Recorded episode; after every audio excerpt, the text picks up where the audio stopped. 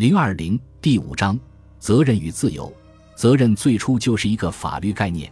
因为法律要求明确检验标准，以判定某人的行动何时引起义务，又何时使其蒙受惩罚。当然，它也是一个道德概念，我们以它为基础才形成关于个人道德义务的观念。实际上，责任的范围远远超过我们一般所认为的道德的范围。我们对于我们的社会秩序运行方式的整体态度，以及我们对决定不同个人相关地位的方式同意与否，这些都与我们关于责任的观点紧密相连。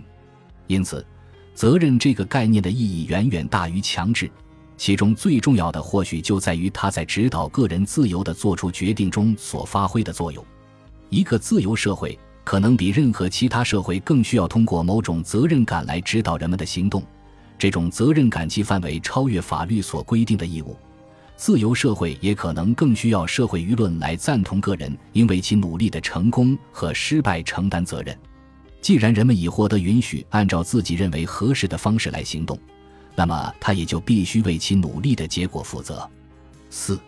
之所以让人承担责任，是因为我们推测这种实践会影响其将来的行动。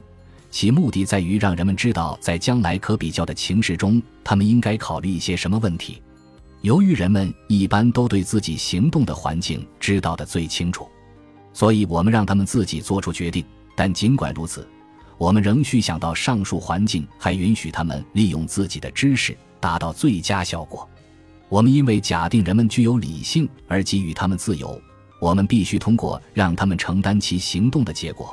从而使他们值得作为有理性的动物去行动，这并不意味着假定一个人总是可以对其利益做出最佳判断，只是意味着我们永远无法确知谁比他更清楚其利益。意味着我们希望充分利用这些人的能力，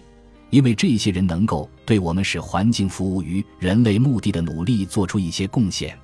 因此，让人承担责任，必须先假定人们具有做出理性行动的能力。其目的在于促使人们的行动比处于其他状态时更具有理性。他预先假定人们具有最低限度的能力来学习和预见，因为他们必须据此才能受到关于自己行动后果的知识的指导。我们并不反对说理性在决定人类行动方面实际上只起很小一部分作用。我们的目的只是想尽可能地发挥理性的这很小一部分作用。理性在这里只是意味着某人的行动具有一定程度的连贯性和一致性，意味着某人一旦获得某种具有持久影响的知识和洞见，就会在今后和不同的条件下影响他的行动。自由和责任的这种互补关系，意味着要求自由的论据只适用于那些能够承担责任的人，而不适用于婴儿、白痴或疯子。自由的前提是，一个人有能力通过经验进行学习。并且用获取的知识指导行动，而对于那些学习不够或无力学习的人，自由是无效的。如果某人的行动完全决定于相同不变的、不受其关于后果的知识控制的冲动，或真正分裂的人格，如一个精神分裂症患者，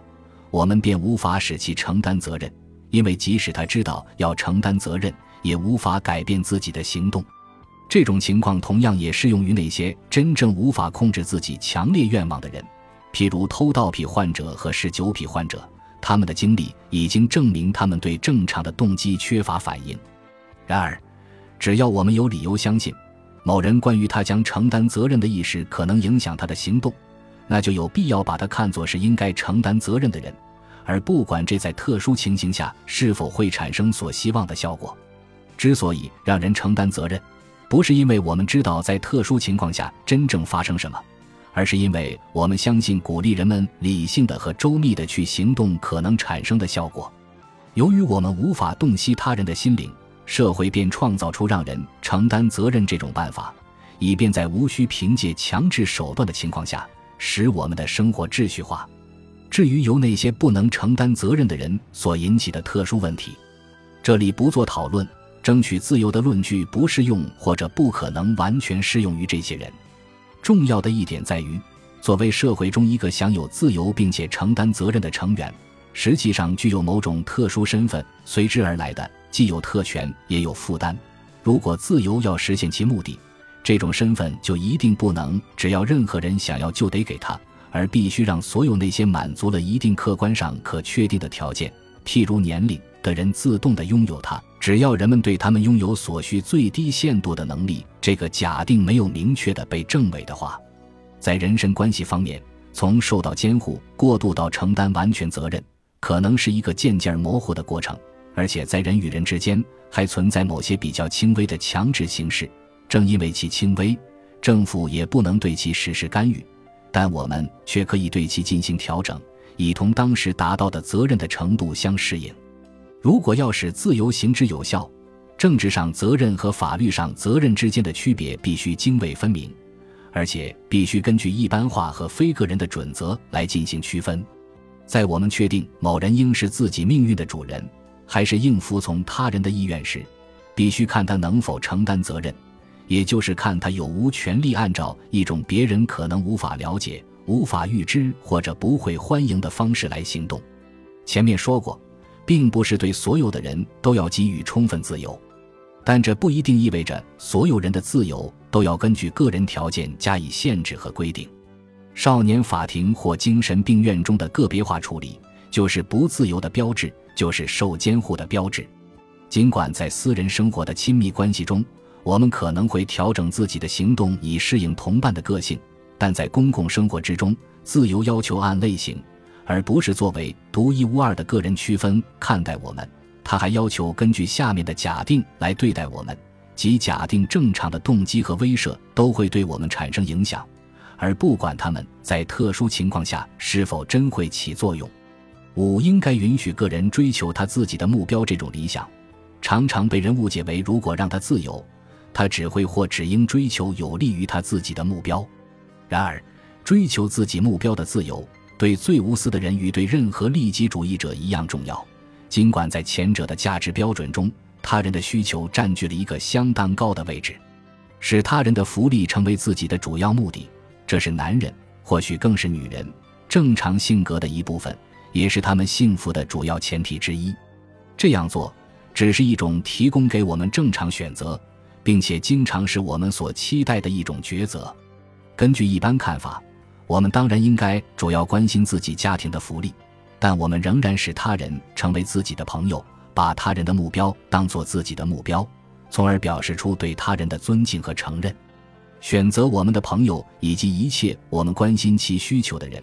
这是自由的一个必要组成部分，也是自由社会里道德观念的一个必要组成部分。然而，一般的利他主义却是一个毫无意义的概念。实际上，没有人能够这样真正的关心他人，因为我们所能承担的责任一定是特指的，他们只能涉及到那些我们知道其确切事实的人，以及那些通过选择或特殊条件而同我们联系在一起的人。决定什么东西和谁的需求对自己最重要，这也是一个自由人的基本权利和义务之一。承认每人都有他自己的价值尺度，对此即使我们不能赞同，但也应表示尊重。这也是关于个人人格的价值观念的一部分。我们如何尊重他人，必定取决于他的价值是什么。但是，信仰自由意味着我们不得把自己看作他人价值的终极裁判员。只要他不侵犯他人同样受保护的领域，我们就无权阻止他追求其目标。尽管对这些目标，我们可能并不同意。如果一个自由社会不承认每人都有他自己有权遵从的价值，那么便不可能尊重个人的尊严，也不可能真正了解自由的真谛。但是，在一个自由社会里，个人所享受的尊重也将取决于他利用自由的方式。在缺乏自由的情况下，道德尊重毫无意义。如果某个成年人的行动不论好坏都出于威逼利诱，那么还有什么美德不是空名？什么善行值得称道？还有什么东西可以叫做冷静、公正或自制？自由能为做好事提供机会，但它只有在也为做坏事提供机会的情况下，才能为做好事提供机会。只有当个人在一定程度上受到社会公认价值的引导，一个自由社会才能成功运转。这也许就是为什么哲学家有时将自由界定为遵守道德准则的行动的原因。然而，这个定义实际上否定了我们所讨论的那种自由。作为道德价值前提的行动自由，实际上也包括错误的行动自由。只有当某人有机会做出选择，只有当他是被嘱咐而非被强迫来服从某项准则时，我们才能赞扬或责备他。本集播放完毕，感谢您的收听，喜欢请订阅加关注，主页有更多精彩内容。